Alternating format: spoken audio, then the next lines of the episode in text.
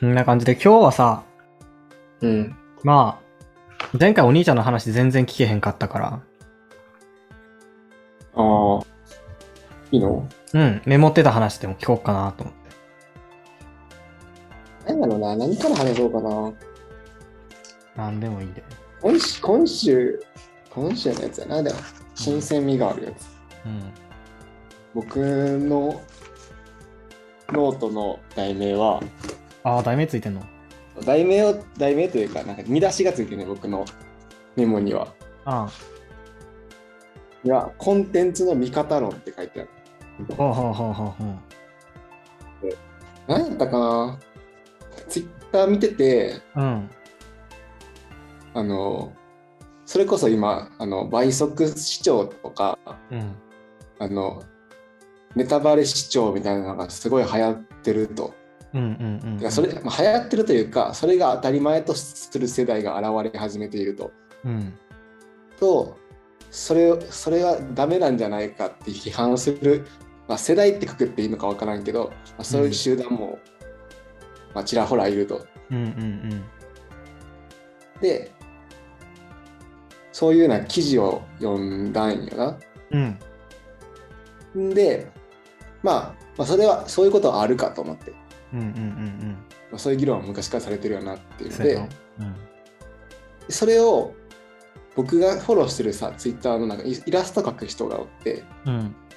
その人があのちょっとふ風刺画じゃない、すごいなんか小学生みたいなじゃないけど、うん。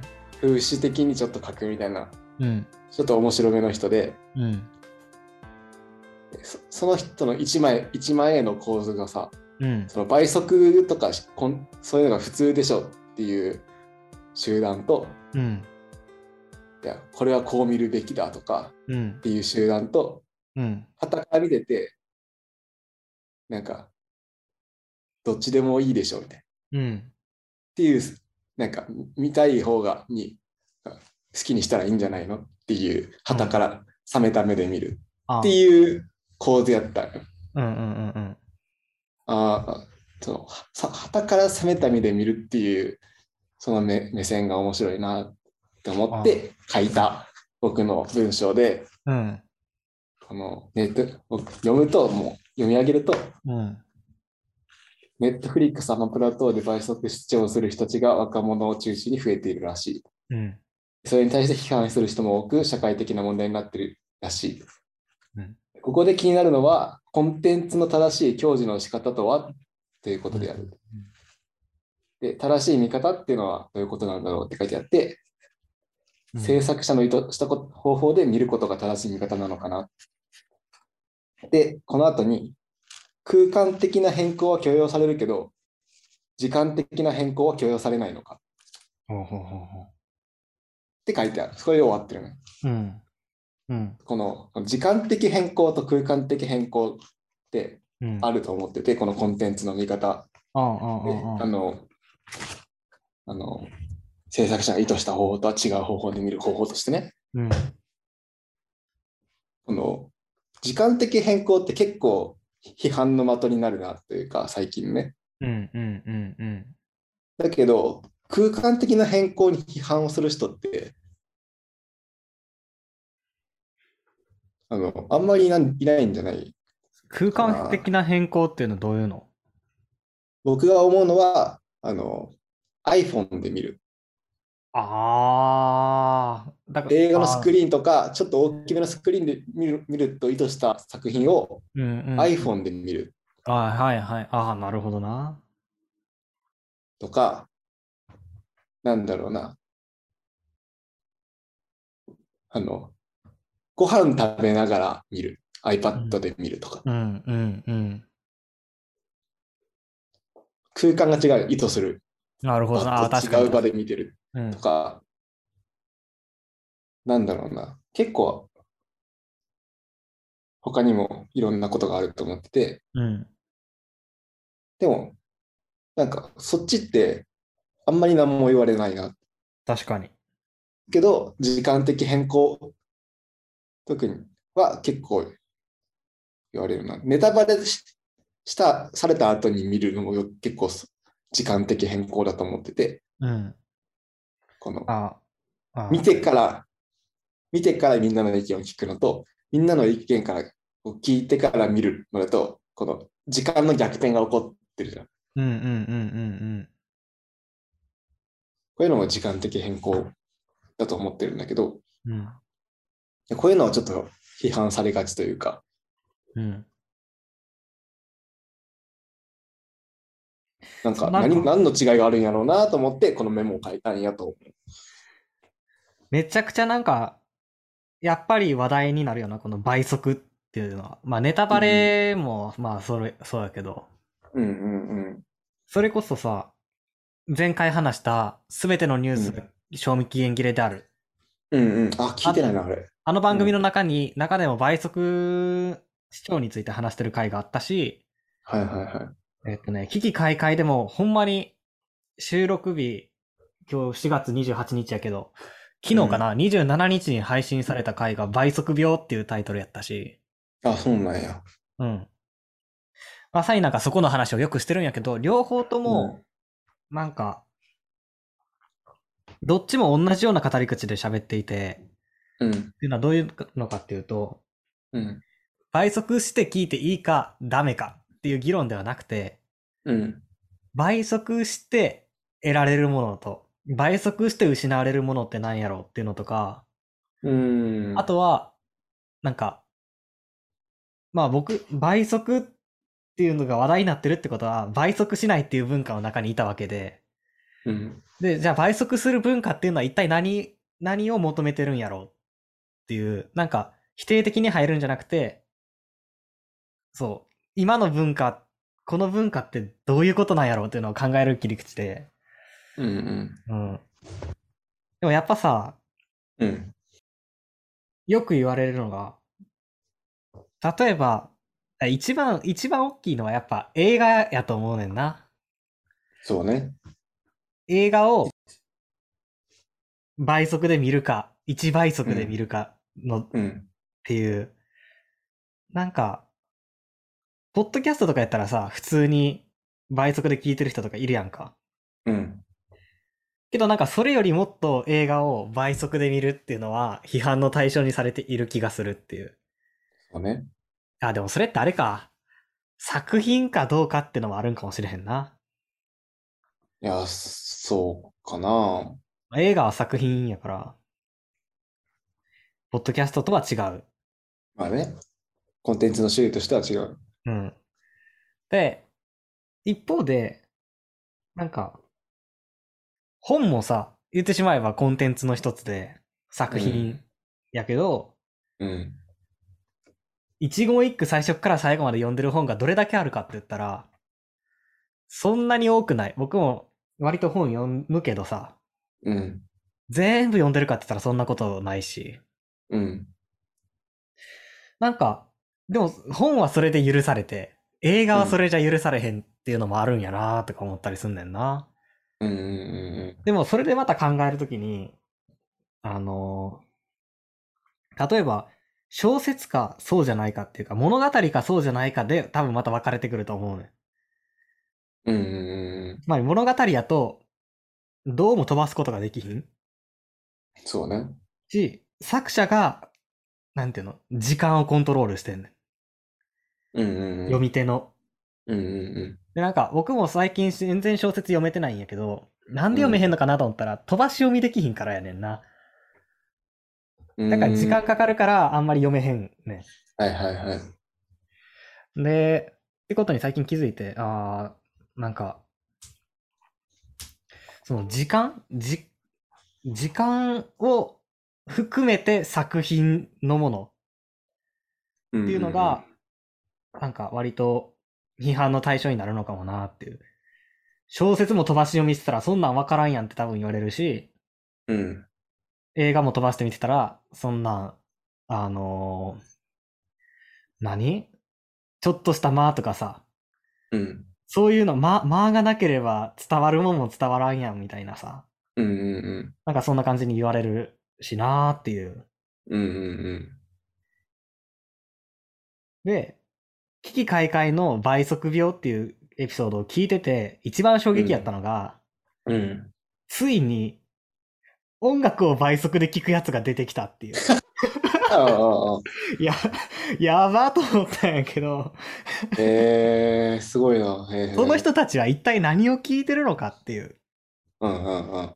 と、そうやな。例えばもう、メロディーラインとうん。歌詞さえ聞ければいいんじゃないかってその人たちにとっては。うん。で、じゃあなんでメロディーラインと歌詞ががあったらいいかって言ったら、うん。それでカラオケで歌えるからやな、多分。もしくは、友達が歌っててついていけるから。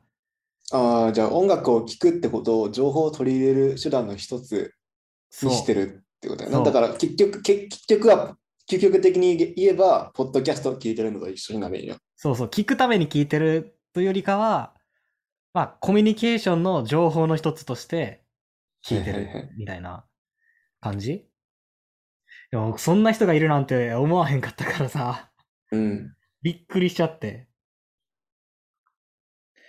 でもなんか、もうそれを逆手にとって、何？やって、つ音楽作ってくる人、そろそろ出てくんじゃね？っていう話もしてたな。うん、そうコンテンツが変わるっていうのは確かにそうで、うん。やっぱ、どっちが先なのか僕はお終えてないから分からんねんけど、うん。やっぱり短い動画とかやっぱ曲とかが流行ってくるわけやんか。うん。曲のさ、多分長さもさ、前より、5年、10年前より絶対短くなってるはずやん。そうやな。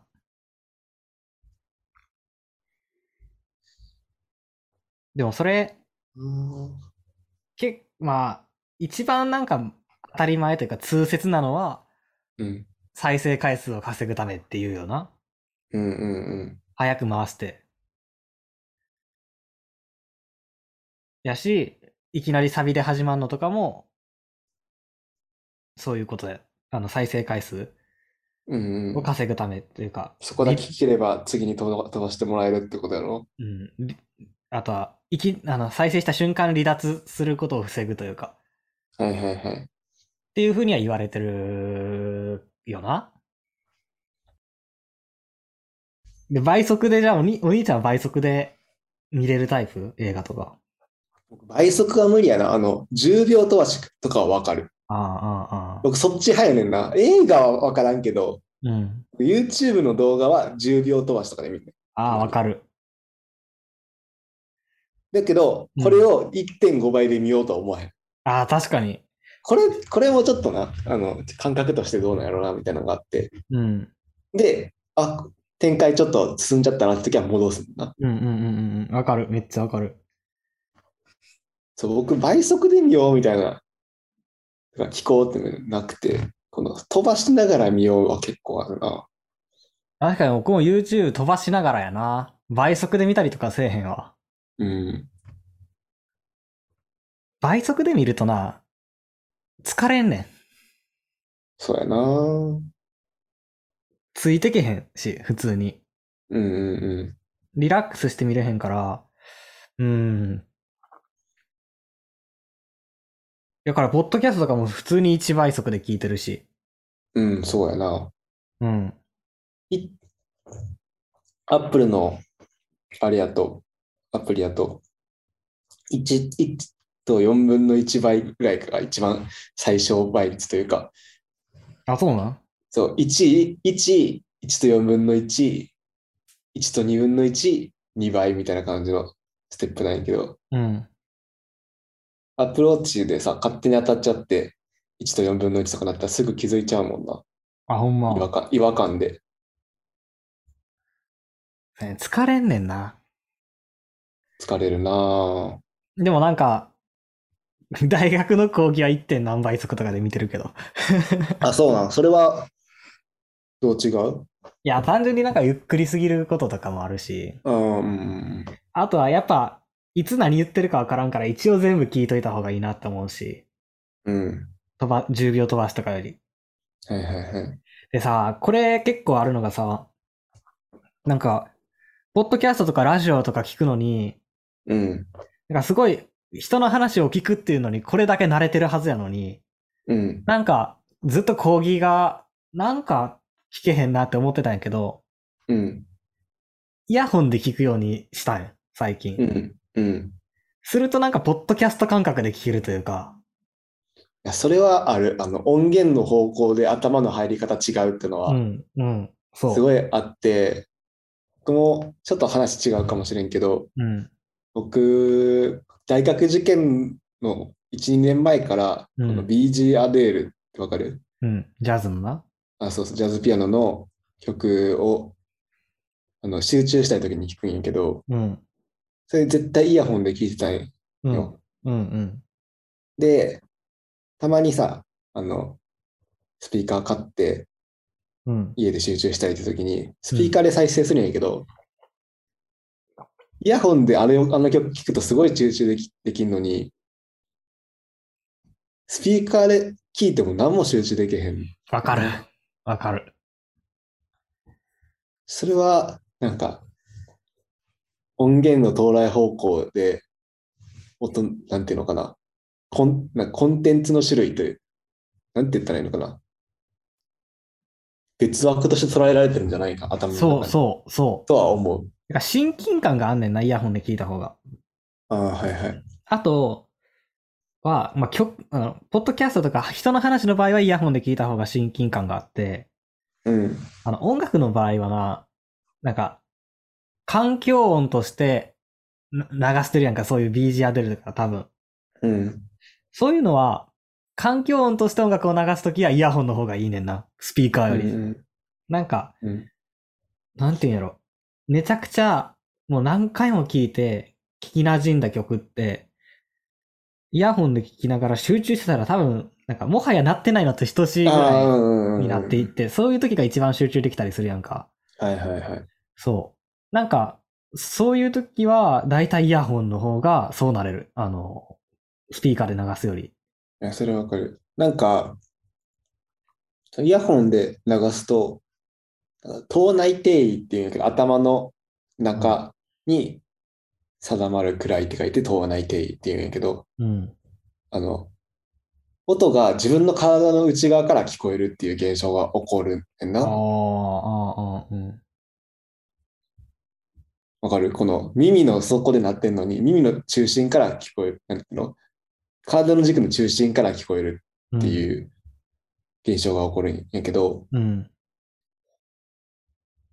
うん。あのそれが一つの要因じゃないのかなって思ってて、うん、うん、だから、あの、今最近さ、あの、ドルビーアトモスでうん。うん。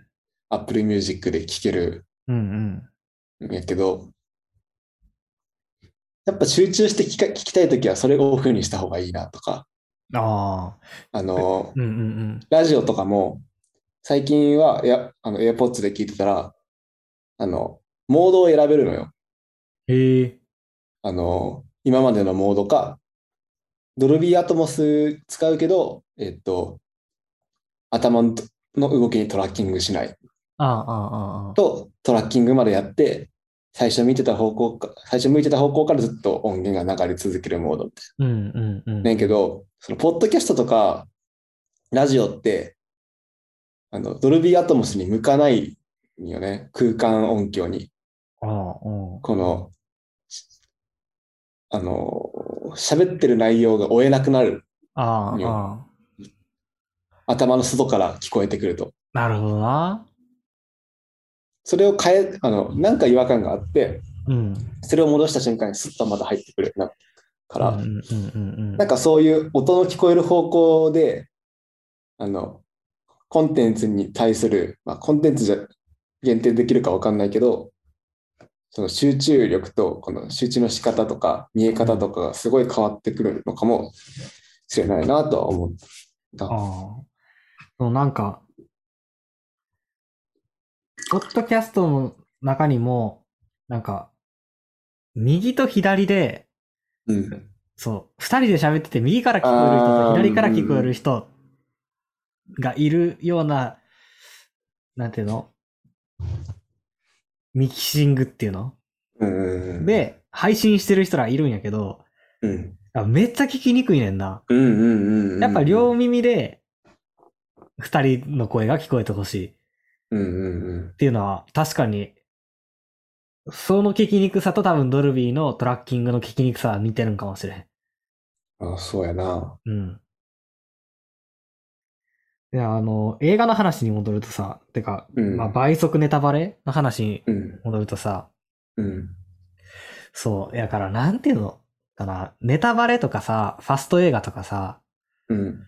まあ、そういうのって、結局は、そのストーリーラインが終えたらいいっていうことやんか。うん。で、YouTube を飛ばしながらみんなも、ストーリーラインが終えたらいいっていうことな気がしていて、うんうんうん。なんか大体何が起こってるかが把握できたら、まあそれでいいかな、みたいな。野球のハイライト見てたらそれでいいみたいなこと。うんまあうん。うんなんかその、そのなんか、受け取り方うん。が、なんか、なんやろ。一般的になってきてるんやなっていうか、それがふ、ふなんていうの、支持されてるっていうことは。そうやな。だそう、それはなんかさ、うん。いいか悪いか分からへんけど、でもそうなんやなと思ってて、っていうか、うーん、いいか悪いか分からんけど、僕も結構ずっと映画を物語で見てきた人やったから、うん。なんか映画的な良さみたいなのって結構あんまり語れへんねんけどさ、うんうん。でもなんか最近になってちょっとずつ、あ、カメラのこういう動きが面白いとかさ、うんうんうん、そういうカカットそ、そういう角度で撮るとか、そういう編集するっていう驚きがあったりとか、うん。うん。むしろずっと定点やんっていう興奮があったりとか、うんっ。ていうのがなんかちょっとずつ分かってきて、うん。で、なんか、そう、そういう面白さ分かってきた中で、でもやっぱり、映画を物語で見る人って、自分も含め多いよなと思うんだよな。うんうんで、それってなんか、さ、曲を歌詞で聴く人うん。が多いのとなんか近い気がするっていうか、はいはいはい。なんああ。なんとなくな。うんうんうん。とか、まあ、曲をテクニックで聴く。テクニックっていうのはなんか、なんてハイトーンボイスとか、うん。うん。そういうわかりやすいテクニックっていうのかな。はいはい。で聴くっていう歌が上手いから聴くとかそうそうそうそうそうそうそうそう。とか、ギターのこのすごい超絶技巧が上手いから聴くとか。そう、は派手なっていうんかな？うんうんうんうん。派手な技術で聴くっていうのに近いんかなとか思ったりして。でもなんか、やっぱそれがすごい一般的なんやなって思うね。いや、そうやな。うん。っていうのはさ、僕はなんか最近大学で友達喋ってて、うん。で、まあ、なんやろ。まあ、最近どういうはことしてるかみたいな話をしてたときに、うん。まあ、映画の、こう、何？評論の、映画批評のポッポッドキャスト、ラジオ聞いたりとかって言ってたら、うんまず映画に批評ってあんのってまず驚驚かれた。うん、うん、うん、で、で、映画批評ってどういうものなんかっていうのが多分あんまピンときてなくて、その友達は。うん。うん。で、なんかいろいろ話したら、ああー、なるほどな。まあそうやって考察したりしてんねやーって言われて、うん。考察するって言われんねや、これはって思って。ああ、つまり映画について考えるっていうのは、違うん。考察するっていうことなんやと思ってて、はいはいはい。で、いや、本人がそそう、どういう意味で考察するって言葉を使ったかはわからへんねんけど、うん。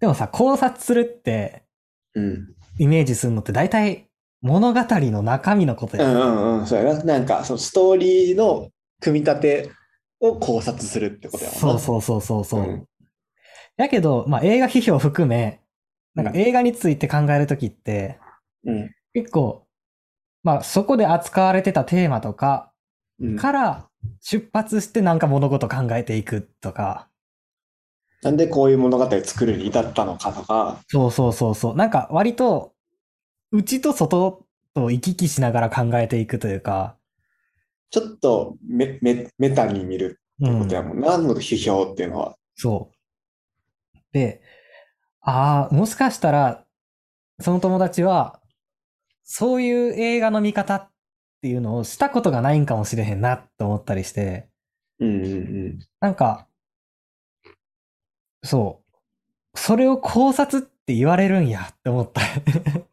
うん。うんうんうんうん。だからなんか、あんまり多分ピンと来てない人って多いねんな。なんか僕、僕が発する言葉で全然ピンと来てないうん。なって感じることは多い。例えば、さ、マインドフルネスと資本主義の話とかさ、うん。なんで一緒に語られんのみたいな人も多いし。そう。なんか、だから結構、結構なんやろな。見えてる世界が結構違うんやなっていうのは喋ってて思うんだ。そうやな。それに関しては、あるな。うん。あるなって言うても、これとはないけど、見えてる世界違う。ああ。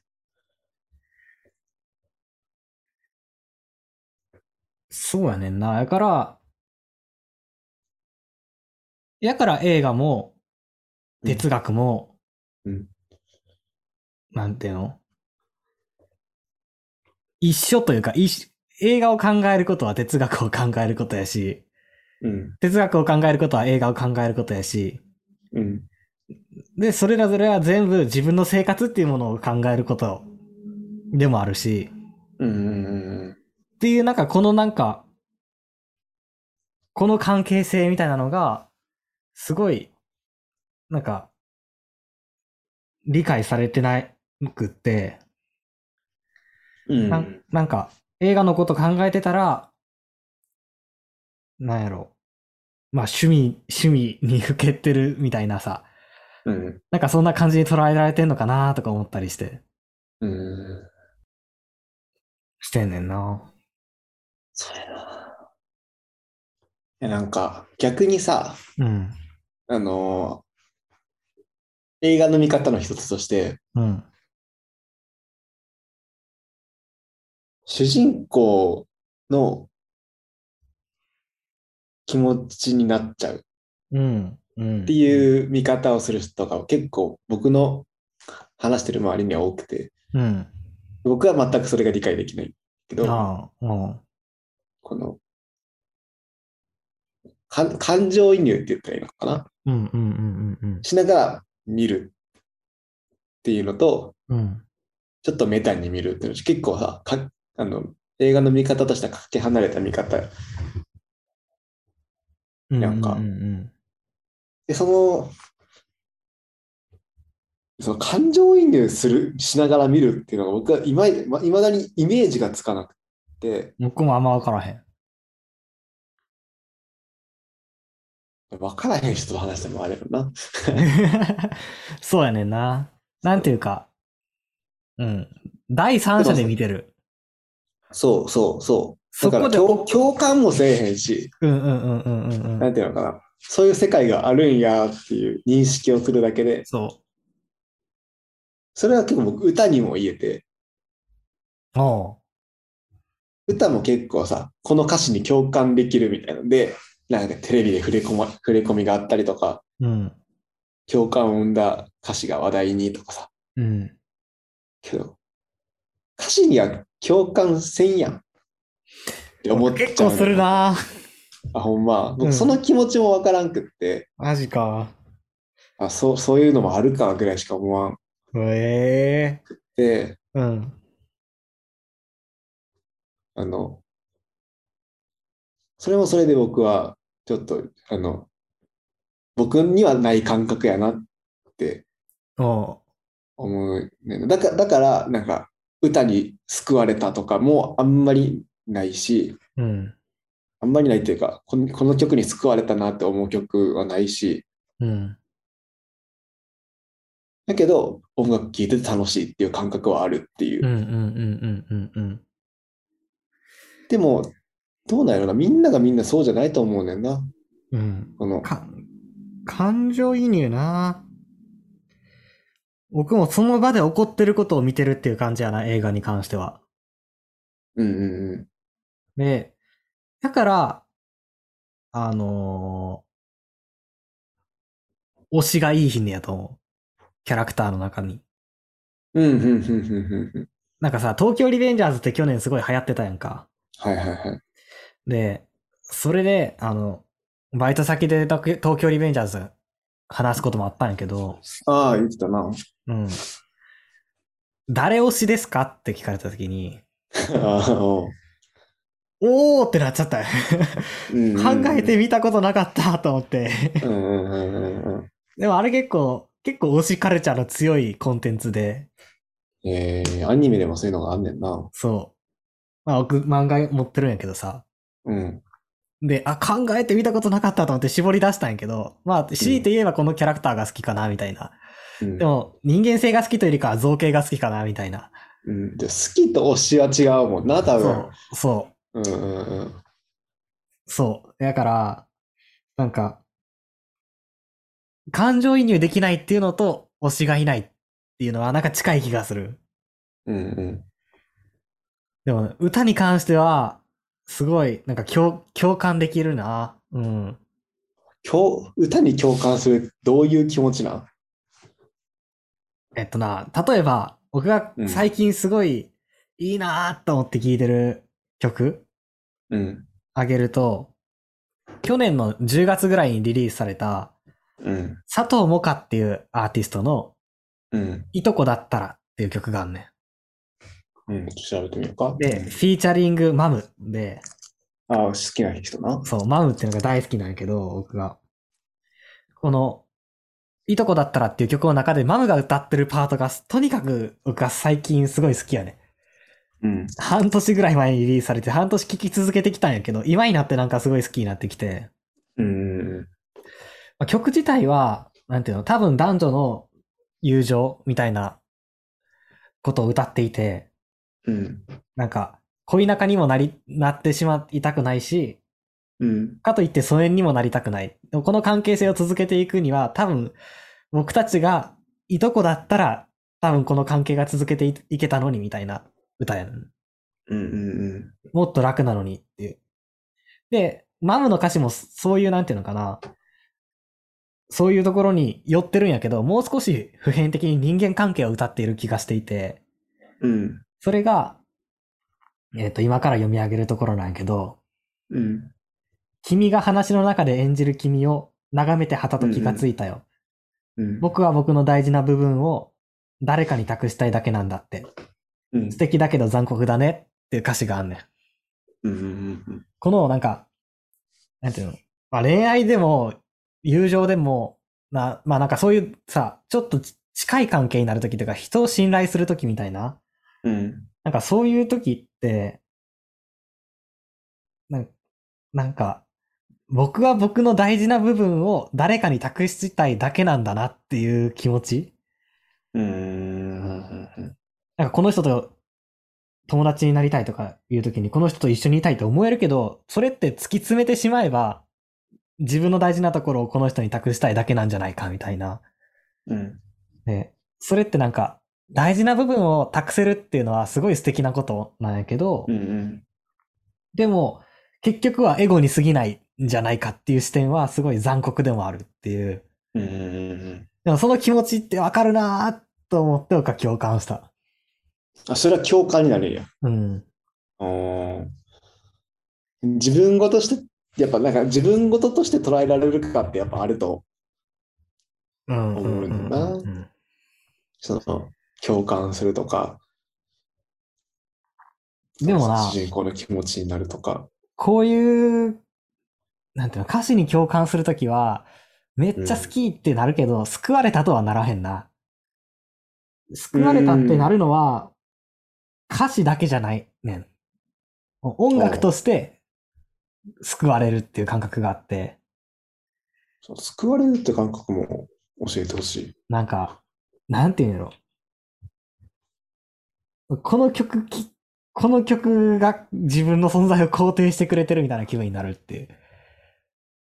それは、歌詞でそう言われてるからじゃなくって、うん。音楽がそうやね。うんうんうん。で、なんか、とか、その曲聴いたら安心できるとか、うんすごい、なん、か、今苦しいっていう時に。で、あ、この曲を聴いて安心できたからやっていけたなって思う時とかもあって、うんうん。だから歌詞に救われるとかじゃなく音楽に救われるっていう感じがする。救われるっていうのがそんな感じやな。うん。むずいなぁ、僕には。なんかあんまりそういう、なんていうの？そういう孤独感みたいなのがあんまりないからかもしれそう、ない。そう、そうやと思うねんな。うんあの、救わ、救われたいって思うかどうかはまた別やとしても、うん。そういう感情がみんなにあるから救われ、救われたなって思うようになるかどうかは分からんけど、うん。肯定されたっていう気持ちとか、ひ逆に否定されたみたいな気持ちないをコンテンツから受けるっていうのは僕、なんかすごい明るい、なんていうのかな。クラスの中心にいそうな人たちが聴いてそうなうん。バンドの音楽とか聴いたら疎外感感じるけどな。否定されてる気分になる自分の存在を。うーん、なんか真っ向から否定されてるっていう感じではないけど、うん。なんか、ああ、自分はそこ、ここにいる人間じゃないんやなーって思うっていうか、ああ。感じはある。ここにいる人間、これを聞く人間じゃないんだな、みたいなことか。うん。そうあんまりない。か。なんか、そうう、んコンテンツから受けることはなくて、うんなんか、知知ってる人から受ける言葉でそういう気持ちを受けるっていうのは確かにある。ああ、ああ、ああ。あの、本当に自分に向けられた言葉、うん、うん。自分だけに向けられた言葉にそれを感じることはあるかもしれん。まあ、それはそうやな。うん。だけど、その、大衆に向けられた言葉に自分を見つけるというか、ああ、自分、ああ内にいるか外にいるかも含めて、中にいるかいないかも含めて、そこの境目なんなんやろうな。そこに自分、自分も登場するってことやん。多分あの、音楽に、で、あ、ここほーんみたいな自分で共感するっていうのもそうやし、うん、あの、映画で主人公の気持ちになるっていうのもそうやし、うん。このコンテンツに自分も登場してる。ああ、この夢で言ったら、見た夢に自分もいるみたいなるほどな。みたいな状態にな。なる。人がやっぱさ、いろんなコンテンツにそれぞれにいるわけ。うんうんうんうんうん。その感覚って、すごい、あの、表しづらい感覚やし、そうじゃない人にとっては、すごい、あの、分かりづらい感覚やなと思うな。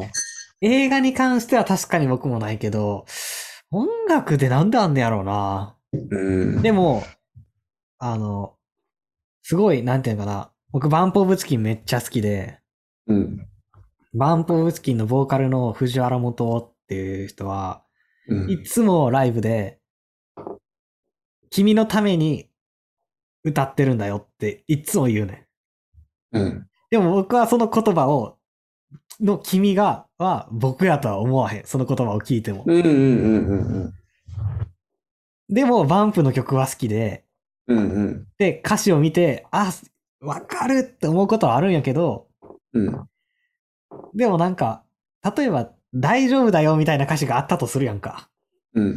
で、その言葉で僕に大丈夫だよって言われてるかって思うかって言われたら、おあ、思わへん。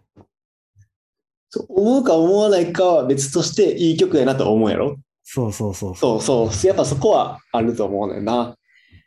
だから、なんていうんかな。直接語りかけるようなうん。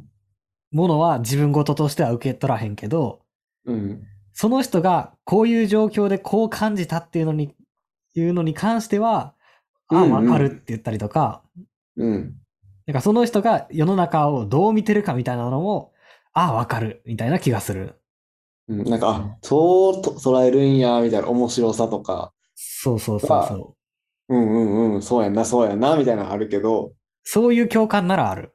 うんうんうん、し、そうういう意味で、あ、でもそれは、だから、多分テレビで紹介される歌詞に救われたっていうのは結構、語りかけるような、ん。うんなんていうのかな、フレーズを受け取れた人たちの言葉というか、自分事として。そうね。そその、それが、それに自分が登場してるってことやんな。うん。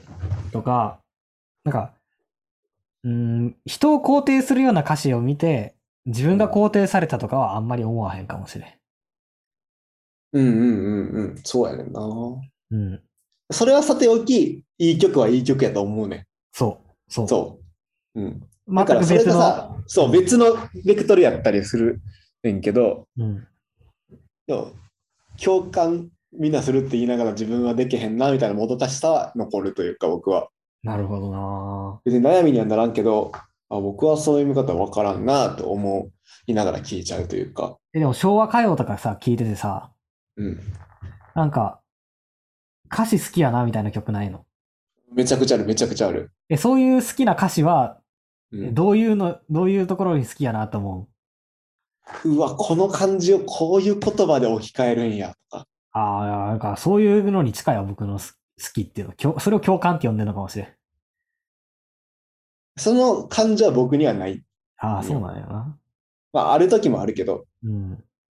あの、最近、あの、誰や、おばあちゃんの同級生、ああ、わからへん。えっと、悪友や悪友。ああ、うん。悪友って同級生やな。なんかそんなこと言ってた気もする。悪友の曲を、まあ最近聞かんようになったけど聞いてて、うん。やっぱなんか、なんていうのかな。今の、今流行ってる歌詞よりは、よっぽど現代アートに近い歌詞やと思うねんな。現代アート。おいや、なんかあわからんけど、いや僕のなんかアートの捉え方みたいなのがあって、ううん。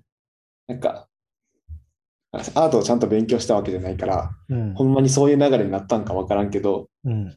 この、ぐ具体から抽象みたいなやっぱ流れがあるわけやんか。そうやな。で、この具体から抽象って言うからすごい分かりづらいわけで、うん。なんか、なんていうのか、最初は、この、ちゃんと輪郭も線で書いて、うん。このがっちり書いてたものを、うん。実はこの輪郭って、ない自分が作ってるものでないんじゃないかって感じた人人々がいて、うん。この色、この背景と人の顔の色の差でうん。輪郭線を描かずに輪郭を表したって人たちが現れるわけや。で、すまあ、その後の流れなのか分からんけど、例えば点描画みたいな人が現れるわけや。うん。うんうんうん。それは、この線っていう、この色っていうのを、この塗りたくるものじゃなくて、点として表しても、そのものに見えるんじゃないかって挑戦した人たちや。うんうんうんうん。で、だんだんやってるってことは、どんだけ要素、その、本質の要素を減らしていっても、本質が表せるんじゃないかっていう挑戦やと思うね。はいはいはいはいはいはい。で、だんだんみんなさ、その本質が捉えられなくなっていく状態みたいなのが現れてくるわけ。この点描画の点がどんどん少なくなっていくみたいな感覚としてな。うんうんうん。で、なでそういうのが今現代アートとかに現れてるんじゃないかな。このうん点が少なすぎて、この作った人とか、ある程度理解できる人にはすごいものが見えてるんやけど、うん。見えない人には何も見えないっ。ていうところに行き着いてるんうん。じゃあ、それがなんか、アートの流れなんじゃないかなって自分では解釈してて、うん。そういう、今のさ、歌詞って、結構し何でも説明しがちというか、うん。わからんけど、なんか最近の流行りの曲から聞かんからわからんけど、うん。よくなんか耳に入ってくる曲は、うん。なんかこれ、これはこうだからこうとか、この、平成ぐらいの曲なのかな？特にあ僕、秋元康はそうやと思うね。はあはあはあそうね、僕秋元康松本隆もそうやね。言っちゃうよな。そう全部言っちゃうんだよ。僕、松本隆もそうやと思う。ええいや、秋元康が、は、なんていうの？固有名詞も出していくしな。そう。この LINE とかも言うし。言っちゃうっていう。うんだけど、その視点が面白いから残れるわけやん。うんうんうんうん。言っちゃう、言っちゃう視点が、あ、そういうとこ言っちゃうんや、みたいなとこが面白かったりするわけ。うんうんで、やっぱ、悪友はその逆で、この、言わないというか、うん。うん。この、一一節目と二節、一バース目と二バース目が、この全く違う流れが来るんやけど、うん。よくよく組み合わせてみたら、あ、こういう形なんじゃないかっていうのが浮かび上がってくるような歌詞を書くというか、おー。なるほどな。この、皆まで言わないうんうんうんうんうんうん。とか、なんか、これとこれってなんで並べたんとか、うん。なん、なんでこういう歌詞やのにこういう題名にしたんとか、うんうんそういうなんか、この点の配置の仕方というか、うん。に面白みがあるのが悪友やと思うねんな、僕は。うんうんうんうん。バンプに僕はそういうの感じてるわ。うんうんうん。そういう、そういう一つの芸術というか、うん。まあ、詩的な表現。そう、詩的な表現って言ったらいいのかわからんけど、うん。で、結構、饒舌的な表現みたいなのが、叙述な読み読み方わからんけど叙述的な表現。叙述的な表現なのが、秋元康やったりするのかな。あー。なるほどな。いや、なんかさ、でも、うんあ、何？まあ、近いかどうかわからへんけど、そういう話をしたときに、いつも思い出すバンプの曲があって、うん。バンプの RIP っていう、まあ、レストインピースやんな。うん RIP っていう曲があんねんよ。うん。で、その、バンプっていろんな意味で歌詞面白いんやけど、うん。この作詞の藤原本藤くんが、一番なんか力を発揮するのは、情景描写やと僕は思ってんねうん。うん。うん。ん。で、えーっと、割と小さい頃とか学生時代、まあ、小中高時代を解雇してるようなシーンで、うん。えーっと、体温計でずるして相対、下駄箱に車用、ため息一つっていう歌詞があって、うん。おこの歌詞がめちゃくちゃ好きやね。うん。うん。なんかこれだけで、なんかその時のなんか気温とか、その場の匂いとか、うん。自分の感情とか、うん。なんか、なんか目線とか、なんか、い全部が一気に浮かんでくるっていうのかな。うん。うん。なんかそれが、すごい上手やなって思うねんな。うん。すごいな。今の歌詞聞いて、悪友に似てるなと思うな。あ、ほんまに。うん。そんな、そういうなんか、この、関連ワードを並べて想起、すべてを想起させるというか、うん。そうやねんな。で、それって多分、映像で見てもな、うんうんうんだから映像でこのシーンを見るのと、言葉でこれを聞くのを、どっちの方がその場にいる感覚になるかってやったら結構難しい問題やと思うね。むしろなんか言葉で聞いた方が、そこに行けるかもしれへんなと思う。うんうんうんうん。情報が少ないからこそな。うん。だから映像で見るより、ポッドキャストで聞いた方が、なんか情景が思い浮かぶっていうか、ラジオで聞いた方が情景が浮かぶっていうのにもなんか近いというか。そうやな。情報量が少ないからこそ、より多くの情報が得られるっていうのは、なんか不思議。いや、ちょ、より多くの情報が得られるのか分からへんけど、今に、イマジネーションが働く。っていうのはあるよな。うんうんうん。でもな、僕、物語に共感することってあんまりないんやけど、うん。僕が最近、最近っていうかまあここ1年2年ぐらい好きで読んでる、スキップとローファーっていう漫画があんねん。うん。まあこれはとにかく良くて、うん。お兄ちゃんにも読んでほしいぐらいいい漫画なんやけど、うん。どんな漫画か知ってる？知らんよな？初めて聞いた。そう。スキップとローファーっていうのは、まあ、石川県のうん。田舎出身の女の子が主人公で、うん。田舎ではまあ、自称神道って言ってんねんな。うん。うん。で、まあ、勉強だけはすごい得意や。他はいろいろドジっ子やけど。うん。で、明確な将来の夢っていうのがあって、その子には。うん。高校の進学校行って、東大入って、官僚になって、まあ地元の石川県含め、なんていうの？過疎化してる地域、地方を救いたいっうん。ていう目標がある女の子で、すごい意識が高いねんな。真面目で。うん。で、まあそんな感じで、高高校で受験して、高校、東京の高校に入学するのよ。うん。そしたら、もう、まあすごい真面目な子やからさ、うん。なんていうの？そういう価値観で生きてるんやけど、うん。もっとなんていうの、ルーズな人がいたりとか、うん。なんか、おしゃれとか全く気にしてないけど、本人は。うん。なんか、すごい、なんていうの？都会の、まあ、女の子っぽい人がクラスメイトにいたりとか、うん。むしろなんか全然そういうの気にせず、あんま社交的でもない人がいたりとか、なんかいろんな人に出会っていって、うん。自分が当たり前やと思ってたことが、なんか、の価値観が相対化されていったりとか、うん。あの、ね、自分のいこういう価値観あったんやっていうのが見えてきて言語化されたり、人のそういうところが見えたりしていくっていう、なんかすごいハートフルなヒューマンドラマやねんな。うん。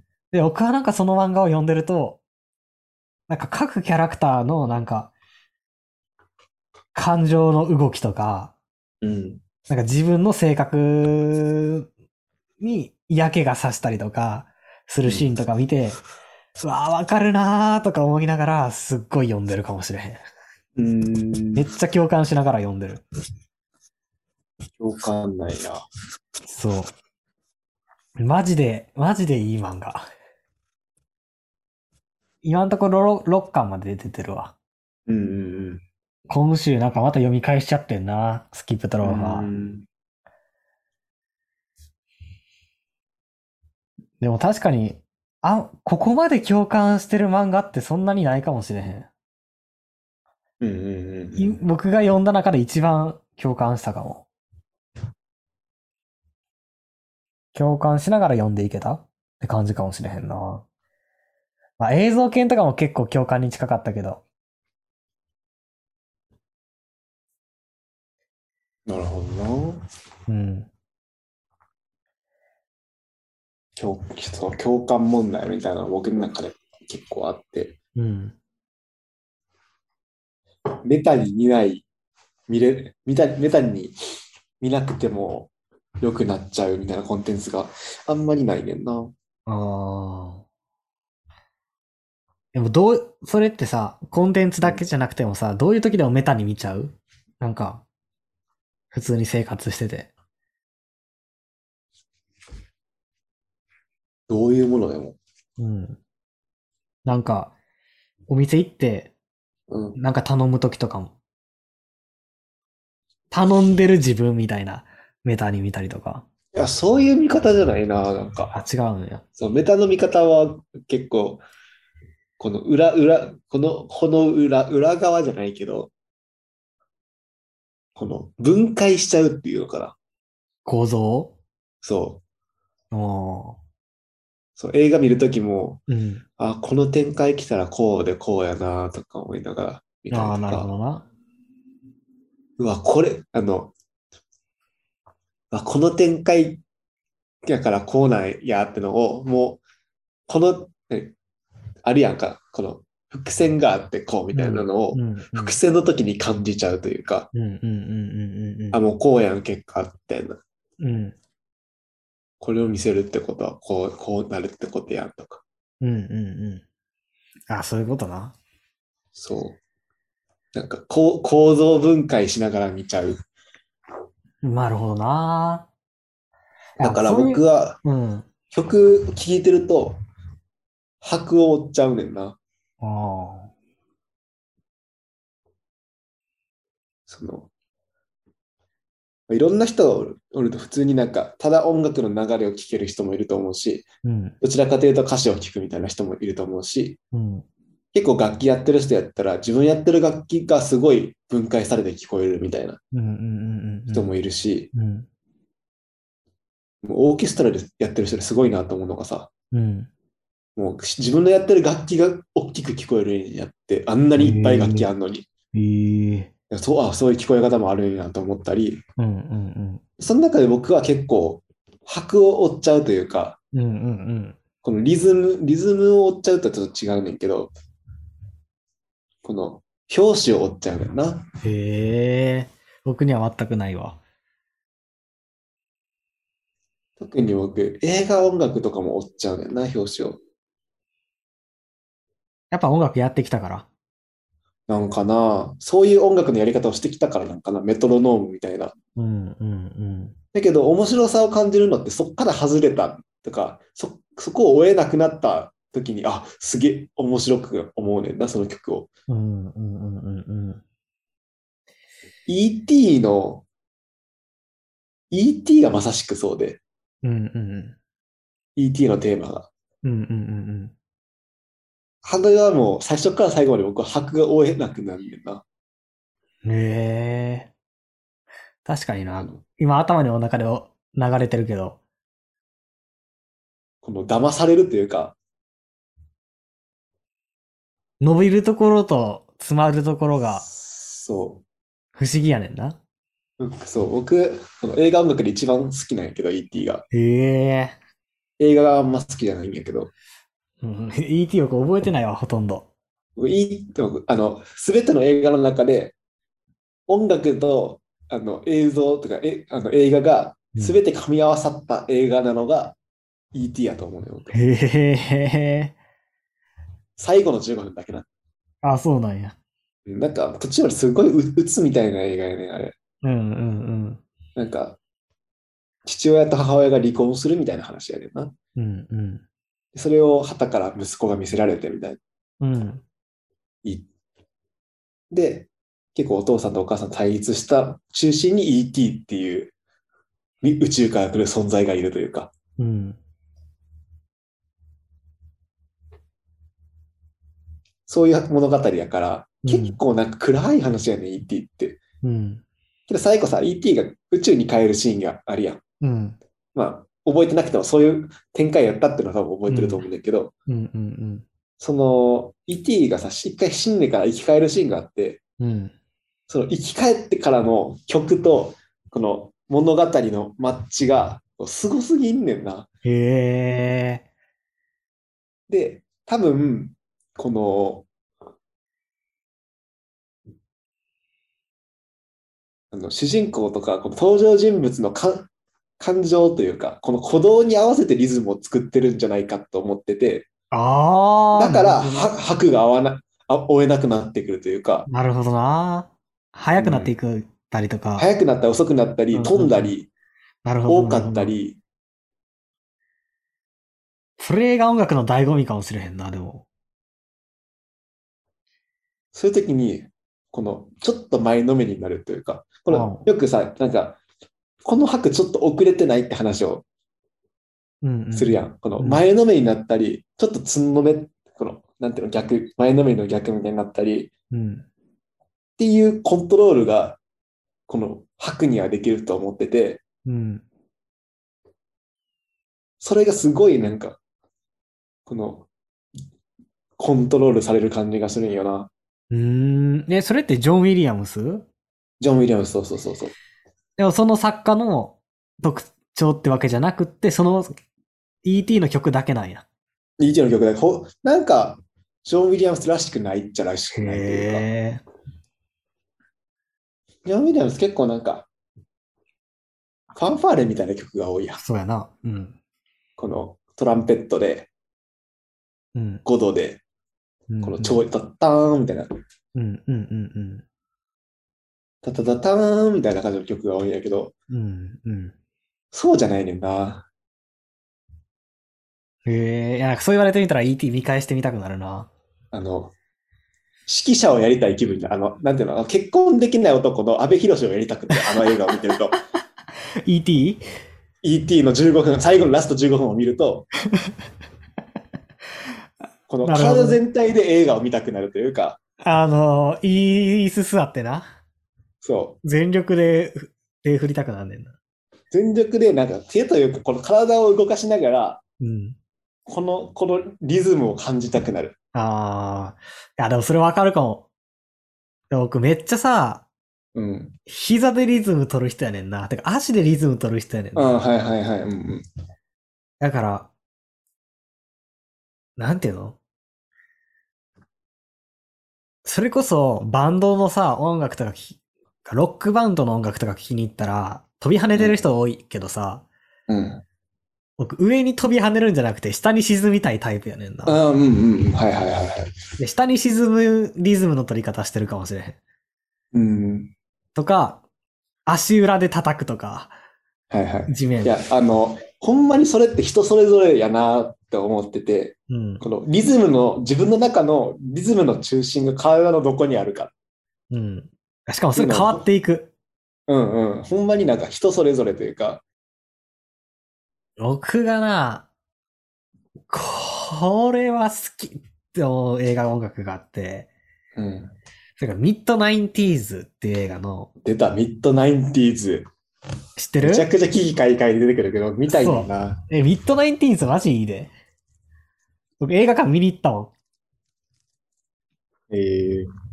それのね、劇伴が、あ、これか。これ、あれ見たことあるぞ。ジャケット？ジャケット。そう、劇伴が、まあ、劇伴だけ聞いたらちょっと地味なんやけど、劇伴って何？何前からサントラ？うんうんうん。あ、そういうことね。うん。劇の伴奏うんうん。ね、聞いたら、すごい、なんていうの？そう、地味なんやけど、うん。もうあの映画を見て、これが流れてきたら、すっごいエモーショナルな気持ちになんねうーん。ん。うん。で、だから僕も、これ以上の映画音楽には出会えへんかもしれへんっていうぐらいになんか良かった。えー、まあ、見てみるわ。うん。でもレンタルでしか見れへんちゃうかな、ミッドナインティーズは。なんか今検索したらネットフリックス出てきたぞ。マジ？違うか。これはイングリッシュじゃないと見れへんやつ。うん。あ日本やと見れへんのか。僕、ミッドナインティーズとブックスマートを同じ日で映画、同じ日に映画館で見に行ったから。えー、ブックスマートは見た？見てない見てない。両方ともめちゃくちゃいいから。で、ミッドナインティーズはね、あれ、制作スタジオが A24。アマプラで見れる？フールでも見れる？何が？ミッドナインティーズ。マジ？うん。今度見よう。そう、A24 で、うん。他にどういうのを作ってるかって言ったら、あれ、ミッドサマーとか、うんうん。あの、スイスアーミーマンとか、ああ、スイスアミは見たな。あれで確かな、メジャーデビューみたいな感じだったよな。そう、なんかそういうアートハウス系っていうんかな。うんうんうん。良質なコンテンツを作ってるところで、うんうん。そう。ミッドナインティーズの劇伴はすごい、今でも、なんかもう、もうどの音楽聴いても今気分合わへんっていう時は最後の砦として聴く。これピアノで弾けるようになりたいなと思って。はいはいはい。いいやん、ピアノ。うん。あげたいからしたか。うん。そう、映画音楽が、そう、いいよな。その僕はもうジョン・ウィリアムスから入ったから映画音楽。うん。いつそう、いつハマったんかわからんねんけど、うん。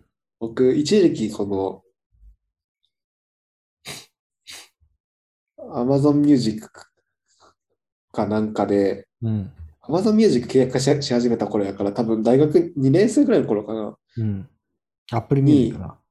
あ、Apple Music な。うん Apple Music 契約し始めてから、最初の大学2年生の頃に、うん。あのサントラをいいっぱい弾き始めて、うん。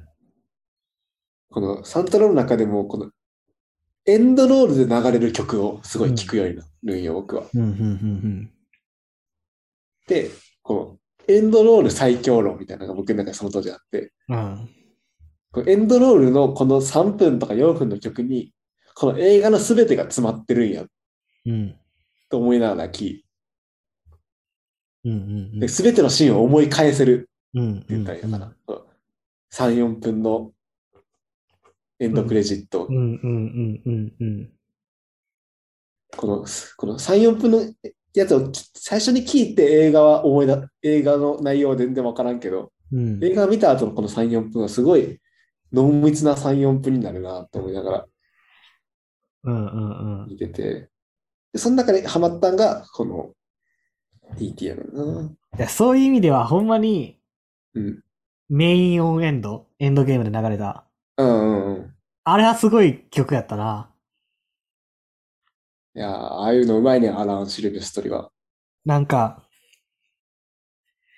まあ映像があったのも、じゅすごい、なんていうのかな、後押ししたんやろうけどさ、この各キャストが出てくるエンドクレジット。うん。でもなんか、ほんまにここのシリーズ、10年間のシリーズを振り返ったもんな、あのエンドロールで。ああの人がさ、うまいのはさ、この、一個のさ、この象徴的なロゴみたいになる、このテーマ、メロディーみたいなのがあるやんか。うんうんうんうん。それをさ、想起させるのがすごいうまいよな。うんうんうん。わかるわかる。この、それをちゃんと鳴らしてないんやけど、なんかもう、それが、く、もう、あと何秒かに来ると思わせるというか、うんうんうん。まあ、えそのえメイン用のエンドはなかなか来おへんねんけど、こうへんな。けどずっと来る、来ると思いながら、来たら終わるんやっていううん。うん、のも同時に思わせるというか、来ないでほしいし、来てほしいというか、うんうんうん。そういう意味ですごい僕はいいエンドクレジットの曲やったな。そう、なんか、いや、めっちゃ、なんていうの、キャプテンアメリカの音楽みたいなのから始まんねんな。うんうん。で、キャプテンアメリカのなんか、アメリカやなーっていう曲から始まる。そう、それれどしら、そうそうみたいなやつやな。うん。そうそうそうそうそう。う。それでそうみたいなやつやな。そうそうそうそう。で、アベンジャーズのメインテーマに差し掛かってくる時とかすごかったもんな。初めて聞いた時。感動が。でもさ、なんか、この、あるやん、やっぱこう来るよな。うん。あれが、あれ、あれが来る感が。うん。で、それでなんか絶妙にそういうの流さへんのが、あの、インフィニティ・ウォーやねんな。うんうんうん。そういうのがうまいんやろうな。うまい。あの、バックチューザフューチャーの頃からうまい。あ、確かに確かに確かに。とか、あれでもめっちゃ思った。あの、何やっけ？あの、ガンダム、俺がガンダムで行く。レディープレイヤー1。レディープレイヤー1。レディープレイヤー1でもめっちゃ思った。この、一番美味しいところを、この餌にずっとし続けられる。うんうんうん。これはジョン・ウィリアムスが持ってない才能やと思うねんな。ああ、アラン・シルベストリーなんや。そう、ジョン・ウィリアムは、ムースはもうめ、作るエネルギー強すぎて、うん。なんか、もう、それ、がんぶりというか、うん。逆になんかこの、サブ的になる曲は僕あんまり弾かれへんねんな。ああ。でアラン・シルベストルの曲は、この、盛り上がる直前のこの、ワクワク感みたいなのを演出する曲、すごい、でもさ、まあ、アベンジャーズとかもさ、結構そういう、うん。なんていうの？昔の、なん、うーん、昔の映画音楽みたいなのから引き継いできてさ、ザ映画音楽みたいな、なんていうの？オーケストラみたいなんでやる？うん。映画音楽をずっとやってきてるけどさ、うん。やっぱ新時代のヒーローはルドウィグ・ゴランソンやんな。いや、もうそうやね。いやー、もう、いいな。うん。あのーまあ、あれはもちろんよかった、めっちゃ好きやけどさ、あの、ブラックパンサーのワカンダ。うん。うんうんうん。あれ僕何回聞いても好きやけど、いや、いいなう。ん。でもやっぱり、あのーマンダロリアンな。そう。マンダロリアン、すごすぎるな、あれは。マンダロリアン、天才よな。うん。しかもさ、なんていうのあれさ、全然キャッチーじゃないねん、あのメインテーマって。よく考えたら。うんうんよく考えたら全然キャッチーじゃないのに、うん。めっちゃテンション上がんねんな、あれ流れたらい。やー、そうやねんな。だから、さ、オープニングで流れる時もあればさ、エンディングで流れる時もなんかあるやんか。うん。オープニングかなわからへんけど、なんかすっごいいいシーンであれが流れた時とかさ、うん。なんか両手万歳したくなるもんな。わかる。それ両手万歳したくなる気持ちめちゃくちゃわかるわ。あのさ、頭ばっかりで、やったーって。あの、わかんない入った時とかもそうやけど。いででででででででってさ、万歳したくなるんだ。いや、しかも、いや、まださ、わかん、あの、わかんだって曲やったらさ、すごい、うん。なんていうの？なんか派手な曲やからまだわかるけど、うん。あの、マンダロリアンのさ、ドゥドゥーンでさ、そうそう、ドゥドゥンだけで、やだーって思うってな。なんのがすごいねんな。いやーあれはほん、あの人、僕、テレットの頃から好きやねんな。うん、うん。ワカンダの、ワカンダのこと僕あん、頃は僕あんまり知らんくて、うん。で、僕も後から振り返って、あ、わかん、あれもやっいいてない。曲やってしてたけど、ルドウィク・ゴランソンやって知らんくって、うん。テネット見て、うん。すごい曲を書く人なんやなと思って、うん。サントラをちゃんときあのこの人やのき書いてる曲やと思って聴き始めて、うん。うん。うん。シュパシュパ感というか、うん。うん。わかる？うん。うん。この多分逆再生してると思うんやけど、へえ。多分テネットは、あの時間逆転になると多分逆再生してる気がすんねんな。へえ。なんかこの音がさ、この吸い込まれていく感じがすごいして、その片鱗を、あの、マンダロリアンでも感じるねんな。へえ。で、それ聞いたことあると思って、このエンドロール見てたら、ルドウィグ・ゴランソンって出てきて、うんやっぱテネットのあの人や。この人結構な、ヒップホップ畑の人やね。あそうやんな。うんうんうん。あのー、ルドイ・グランソンはな、チャイルディッシュ・ガンビーノっていうラッパーと、あのー組んで音楽やってて、うーん。だからな、2020年に出てる3.15.20なんて呼ぶんか知らんけど、うん。3.15.20っていうチチャイルディッシュ・ガンビーノ、チャイルディッシュ・ガンビーノの曲とか、聞いてみたら結構なんか通ずるものがあるかもしれへん。うんうん。で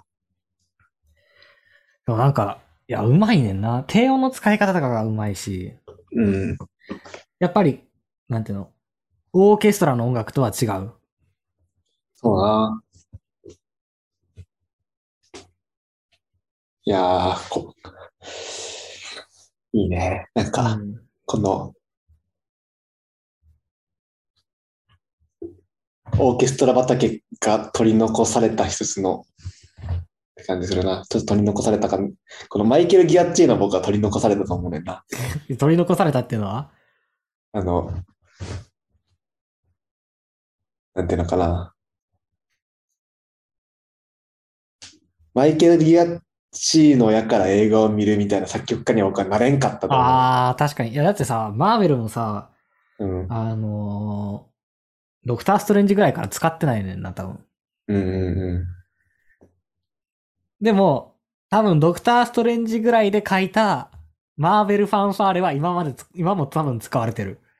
ん。ああ、はい。あ、あれマイケル・ギアッチーノだよ。多分、多分そルドリグ・ゴランソンは、え、ルドリグ・ゴランソンが書いてるから映画を見に行く力は僕はあると思うねんな。わかる。わかるわかる。てか、私時々レッサーパンダも書いてるやん。ルドリグ・ゴランソン？うん。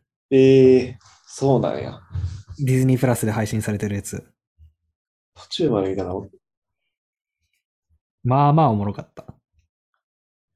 ジョン・ウィリアムスとか、あアラン・シルベストリーとかは作曲したらとりあえず見に行こうかなって思うやん。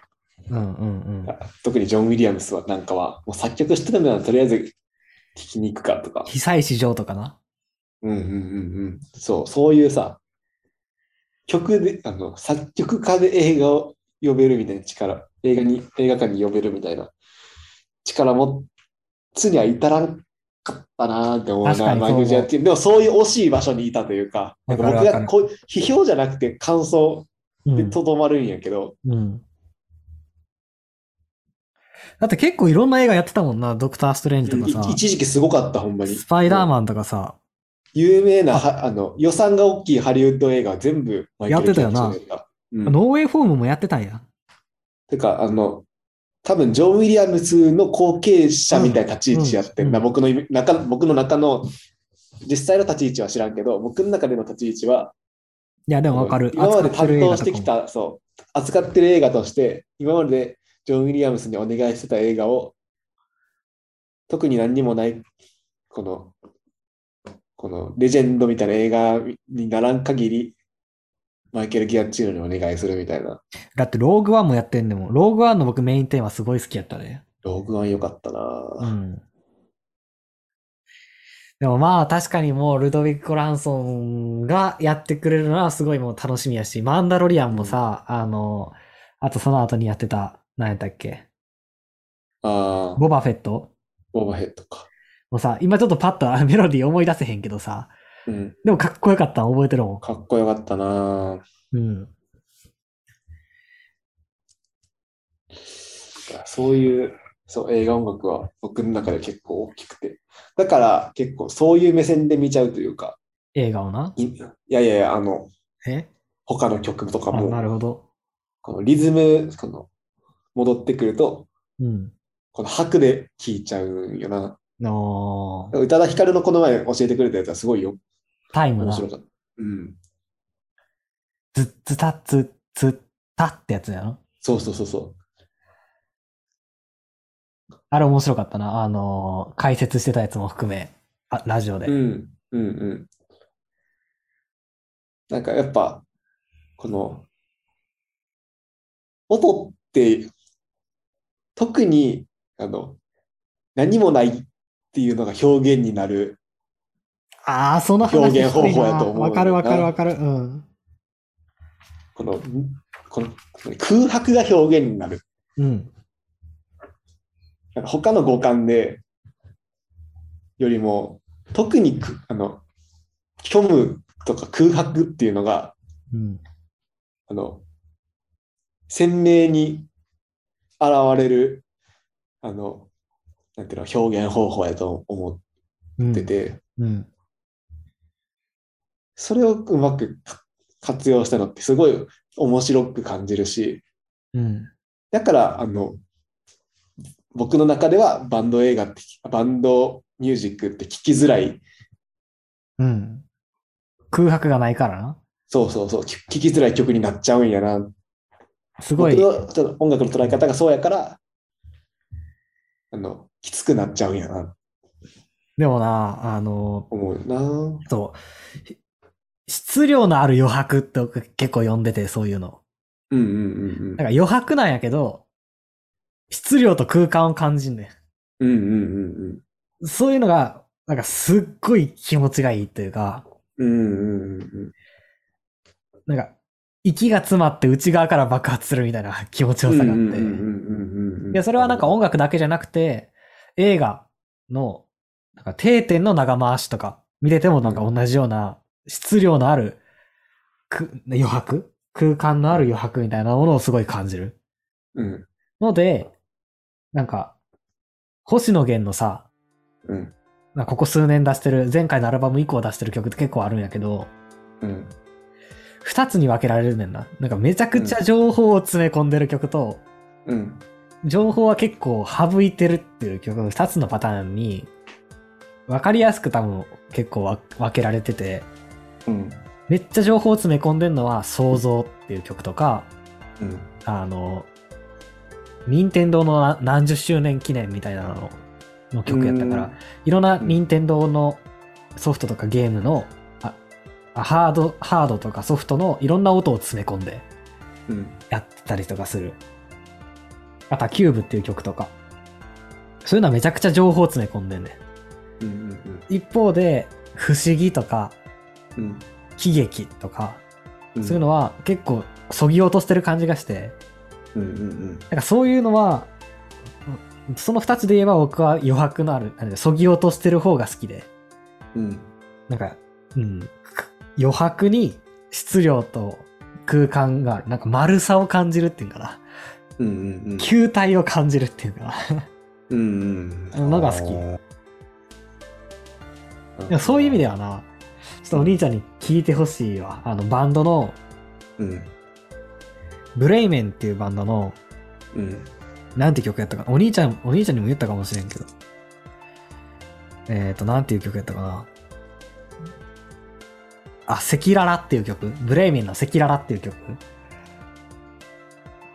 うん。うん。うすもうこの曲のイントロを初めて聞いた時震えたもんな。ええ。恐ろしいものに触れてしまったっていう。うん。うん。へえ。そう、寝る前に聴きながら寝ようと思ったら、目バッチリ開いちゃって。へえ。まあ、これ終わったら、あの、イヤホンで聞いてみてほしいわ。ちょっとうん大きめの音で。